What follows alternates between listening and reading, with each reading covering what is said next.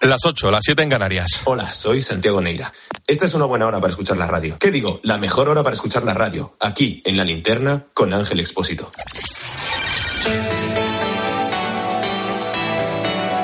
Con Expósito, la última hora en la linterna. Cope, estar informado.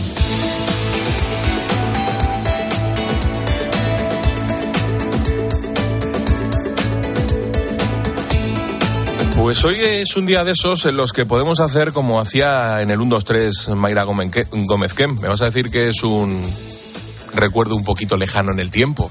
Sí, bueno, pero uno tiene sus referentes. Siempre cuando llegaba la subasta, Mayra Gómez Kem iba sacando sobres. Bueno, pues yo hoy tengo dos sobres. En un sobre tengo una de las noticias del día, que es lo que ha ocurrido con la ley de amnistía. Y en otro tengo un acontecimiento científico que va a dar que hablar. Por ordenarlo todo, para hacerlo rápido, más que nada porque es que llevamos ya mucho tiempo hablando de ello y vamos a seguir hablando aún más. Vamos a empezar con el sobre de la ley de amnistía.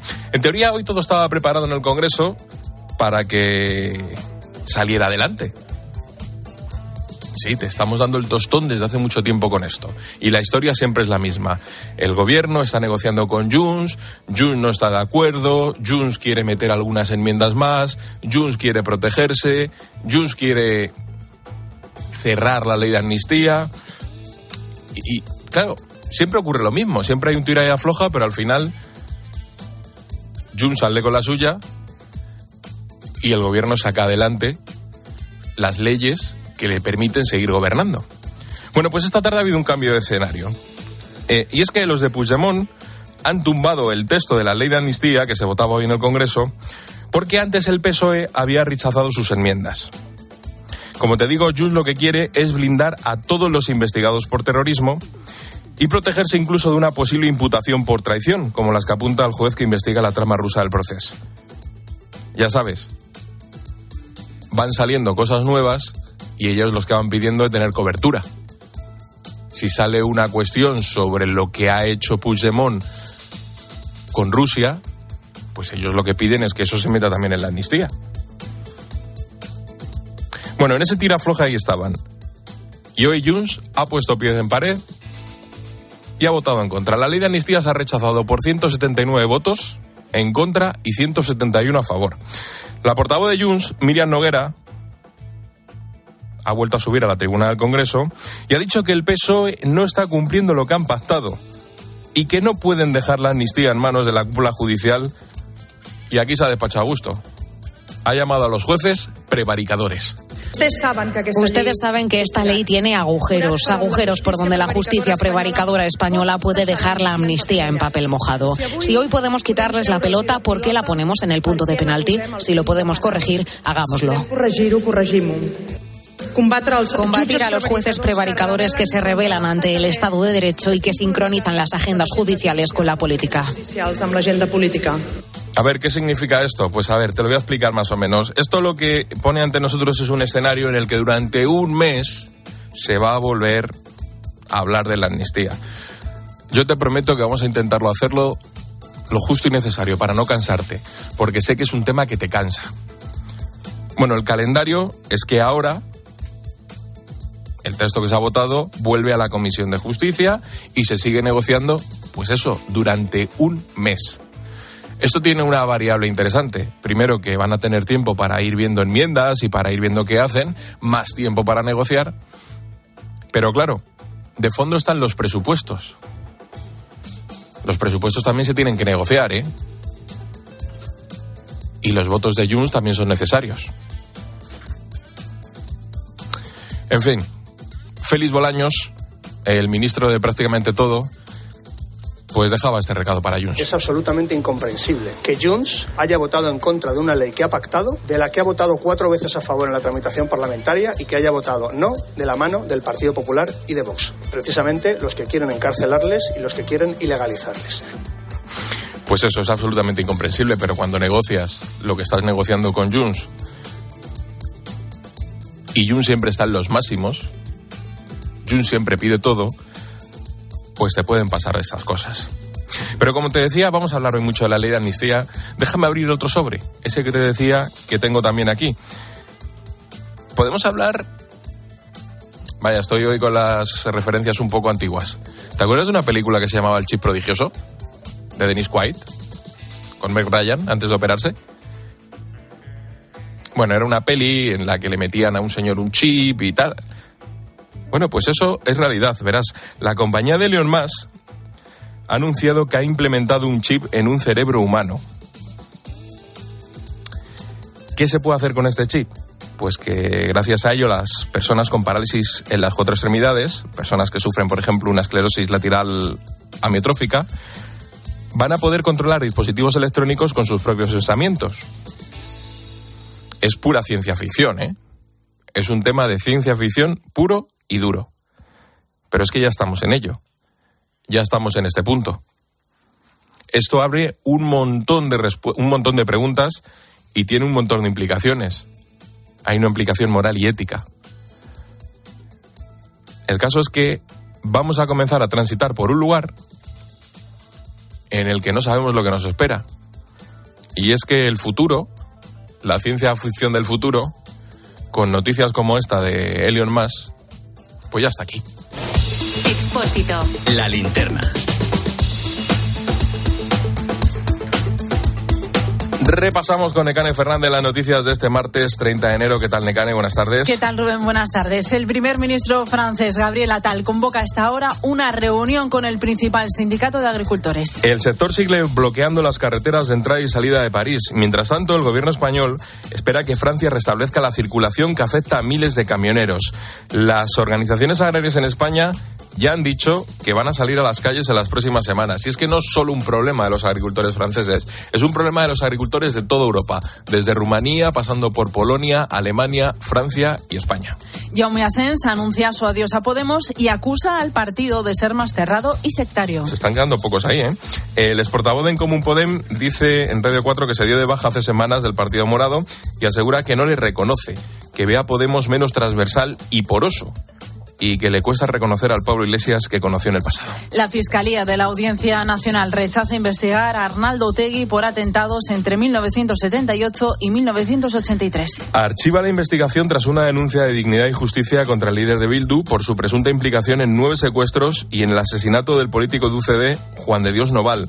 Argumenta que los delitos están prescritos y que otros ya han sido juzgados. Jamás sigue estudiando la oferta de Israel, Estados Unidos, Egipto y Qatar para liberar rehenes. Los terroristas de Hamas dicen que no van a ceder a sus exigencias, mientras Israel insiste en que no va a liberar a miles de miembros de Hamas a cambio de rehenes. Además, el gobierno israelí reafirma su intención de controlar Gaza militarmente cuando termine la guerra.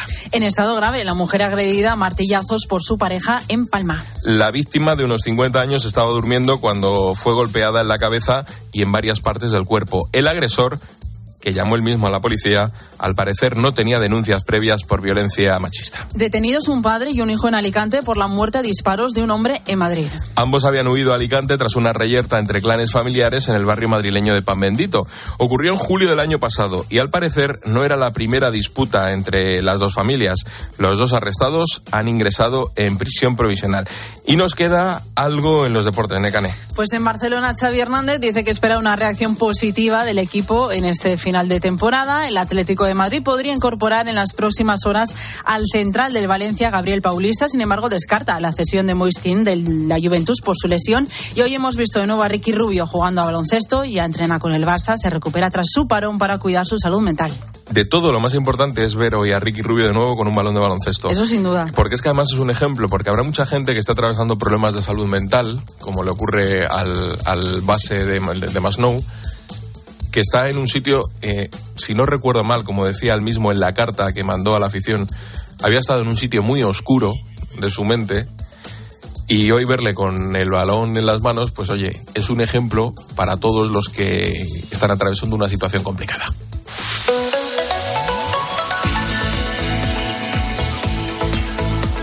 Y Repsol nos trae la previsión del tiempo con Silvia Martínez. Hola Rubén, continuamos bajo el dominio de las altas presiones en la mayor parte del país, con cielos despejados en general y algunas nubes medias y altas en la mitad noroeste. Seguirá siendo así mañana miércoles, aunque habrá abundante nubosidad por la mañana en amplias zonas de la vertiente mediterránea, en las dos mesetas, en Galicia, los litorales cantábricos, Baleares, Alborán y Andalucía. Temperaturas sin grandes cambios. A esta hora los termómetros eh, marcan mínimas de 5 grados y temperaturas máximas de 15 grados viento fuerte en el estrecho y el este de Canarias. Adiós, Silvia. Adiós, Rubén.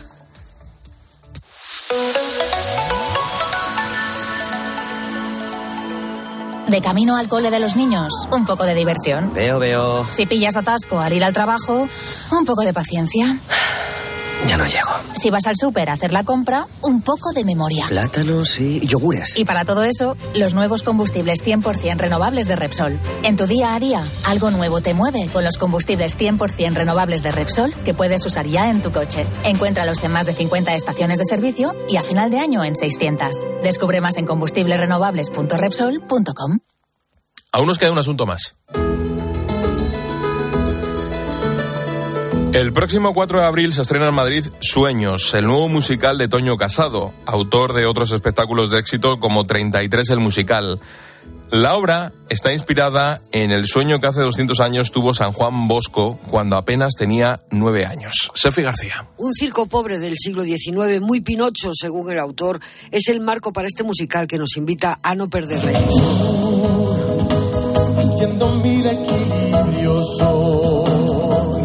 Toño Casado ha reunido a un elenco de conocidos profesionales encabezado por Adrián Salcedo en este espectáculo para todos los públicos luminoso, divertido y lleno de buenos sentimientos. Vas a salir con muchas ganas de creer en tus sueños buenos, de trabajar por ellos, porque los sueños no solo hay que tenerlos, sino luego hay que tener el coraje de trabajar. Y como sociedad que somos, tener un sueño común de que el mundo sea mucho más bueno, ¿no? Y entonces es creer en la bondad de las personas. Y con mucha magia, no en vano el padrino es Jorge Blas. San Juan Bosco es el patrón de los ilusionistas.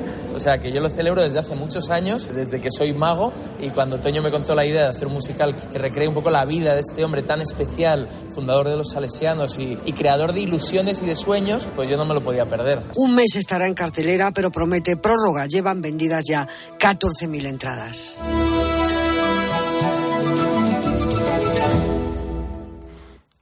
¿Está Requeijo?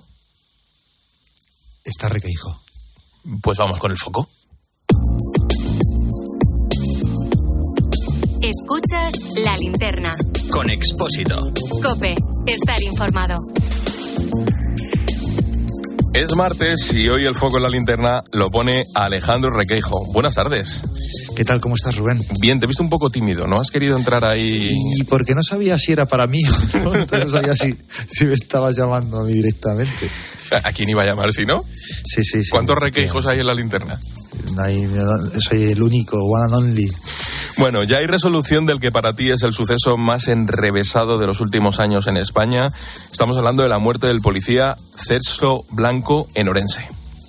Sí, Rubén, te, recuerdo, 9 de abril del año 2016, hace casi ocho años, el cuerpo sin vida del policía Celso Blanco apareció sobre un charco de sangre y un disparo en la cabeza en su despacho de la comisaría de la Policía Nacional de Orense.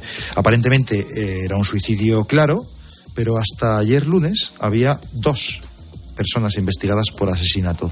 Son los gemelos policías Bernardo y Roy de Prado Laoz. Eran compañeros y amigos del fallecido. Bueno, pues ahora la Audiencia Provincial de Orense ha revocado la investigación de la jueza de instrucción y ha dado el carpetazo al caso. Afirma que no hay pruebas de que los hermanos matasen a Celso Blanco.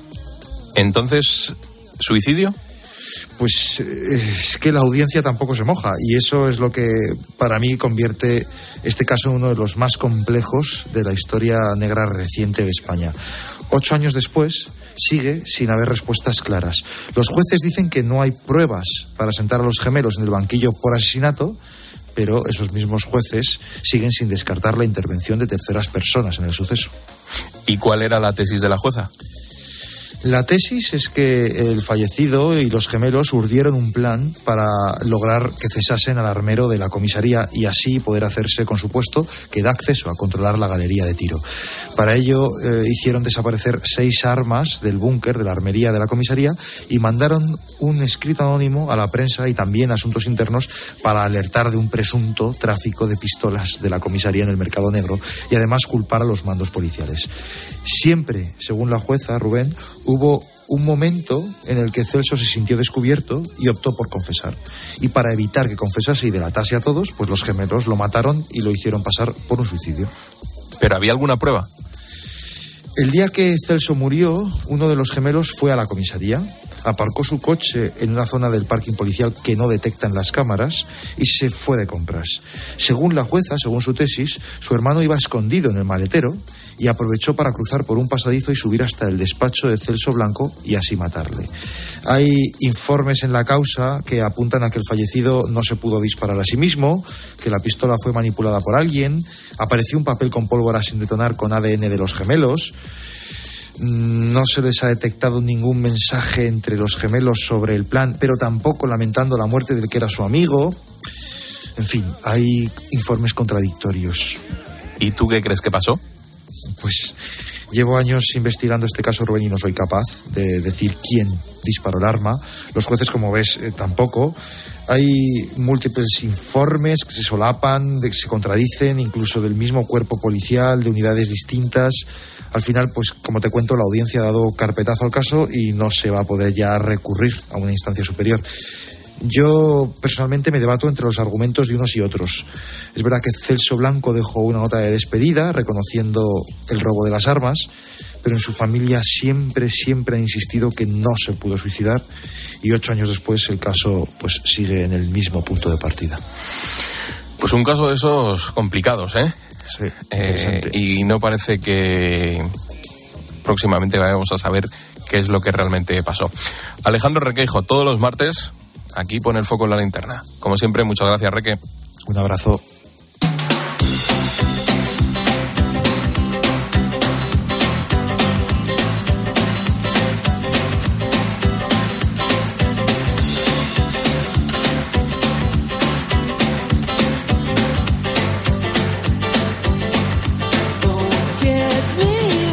Hemos contado las noticias y ahora escucha las voces del día. Pedro Barato es el presidente de Asaja, la Asociación de Jóvenes Agricultores, y ha estado en Herrera en Copenhague. Tras las manifestaciones de los agricultores en Francia, aquí en España las organizaciones agrarias preparan movilizaciones. El jueves se va a decidir en qué van a consistir las eh, movilizaciones. Irán a las capitales de provincia, a las carreteras, a los puertos, a algunos centros eh, logísticos, para decirle, oiga, nosotros queremos eh, seguir viviendo de la agricultura y con estas normas y con estas formas que ustedes tienen, eh, aquí hay muchas explotaciones que están cayendo.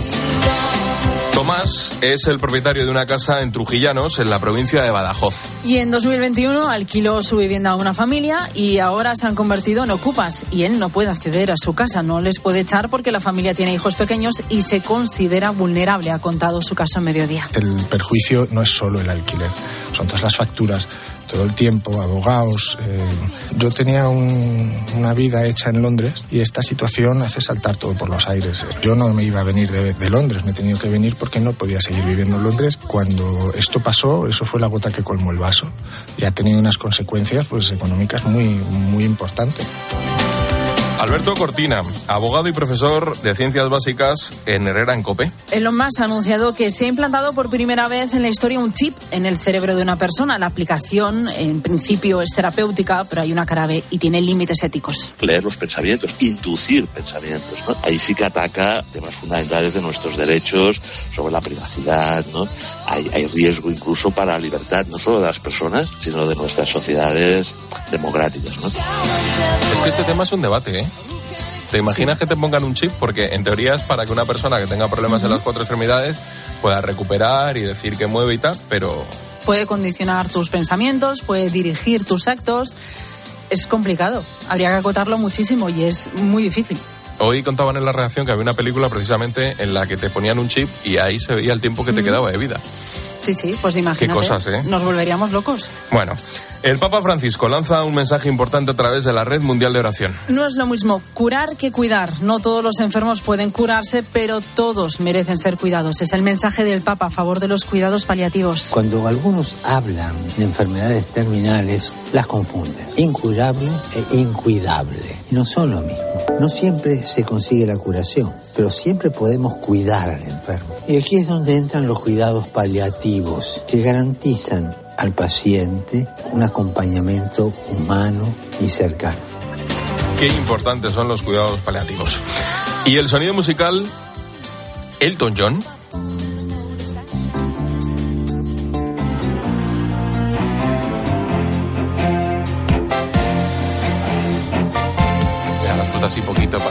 Subiendo poco a poco, poco a poco y entonces. ¿eh?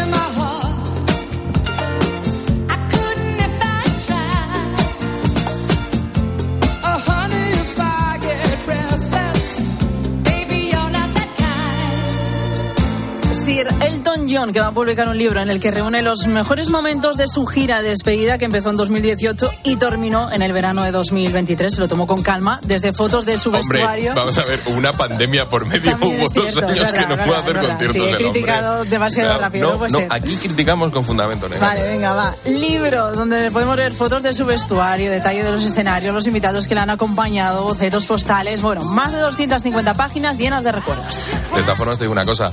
Si empezó en el 2018, en el 2020 ya podía haber A acabado ver, de despedirse. Te despides con una gira de un año. Suéltame del de brazo, Ser Elton John, Exacto. suéltame del brazo, que ya está bien. Sí, le ha quedado largo. Sí, le ha quedado un poquito largo.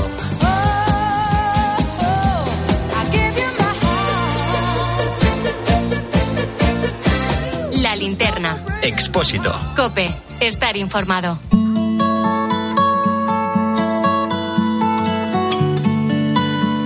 La esclerosis múltiple es una enfermedad neurológica, autoinmune y crónica que se diagnostica entre los 20 y los 40 años generalmente. En España, 55.000 personas la padecen.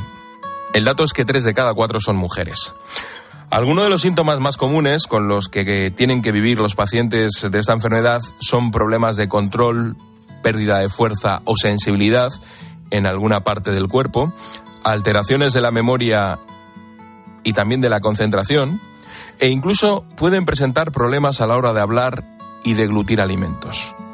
Para ayudar a pacientes y familiares, nació en 1995 la Asociación Coruñesa de Esclerosis Múltiple. Los que de repente te diagnostiquen una enfermedad crónica, neurodegenerativa, bueno, tienes que cambiar la idea que tienes de lo que vas a hacer, asimilar que tienes eh, una mochila que va a ir contigo cargada siempre y yo siempre digo a la gente que hay que seguir para adelante a pesar de las dificultades, de la enfermedad y de los síntomas, ¿no? Hay que adaptarse a ellos, pero seguir, la vida sigue y hay que evolucionar.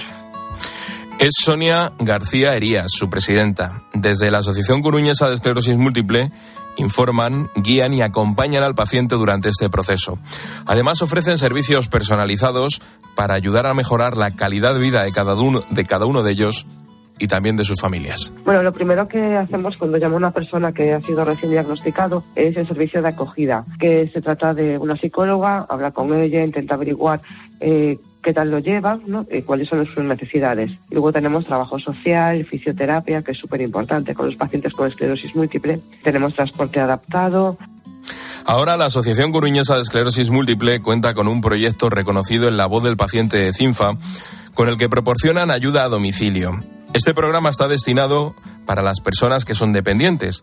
La idea es que reciban ayuda en casa para liberar carga de trabajo en los familiares y además aliviar el peso de las tareas del hogar de los pacientes.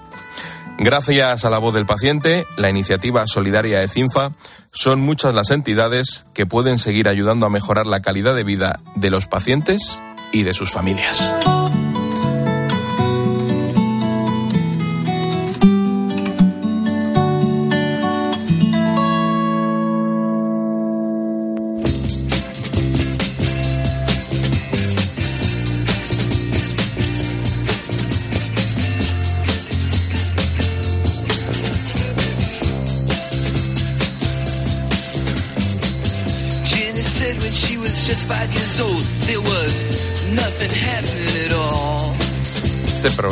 Martínez, es ecléptico.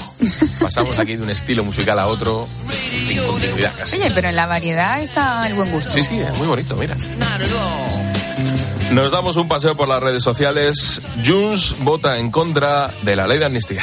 Sí, eh, no ha salido adelante por la falta de esos siete votos, te lo estamos contando aquí en la linterna. El dictamen vuelve ahora a la Comisión de Justicia, que deberá cambiarlo en un plazo de un mes. Dice Daniel sobre este tema, sinceramente, como toda la legislatura sea así, esto va a ser inaguantable. Luego está el mensaje de Luis, que él eh, nos hace algunas preguntas.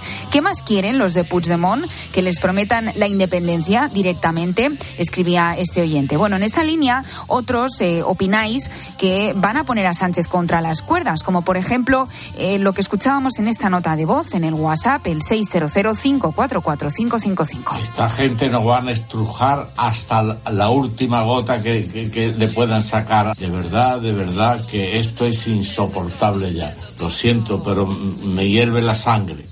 Eh, mucha gente dice insoportable, inaguantable. Te propongo un juego. Los oyentes que nos estén escuchando, que nos cuenten las cosas que les preocupan al margen de la amnistía. Tenemos muchas vías de comunicación, ¿verdad? Tenemos eh, una página en Facebook. Sí, eso es, facebook.com barra la linterna cope. Estamos en Twitter. Sí, en X, eh, ahora en arroba expósito cope. Estamos en Instagram. Sí, tenemos eh, un Instagram que es expósito-cope. Y hay un número de WhatsApp. El 600-544-555. Pues mira, en todos estos canales, cuéntanos otras cosas que crees que están pasando y que son importantes para ti y que la amnistía está tapando. Porque entendemos que cuando dices que es inaguantable, que es insufrible, pues ya empezamos a estar un poquito cansados ¿no? de la amnistía.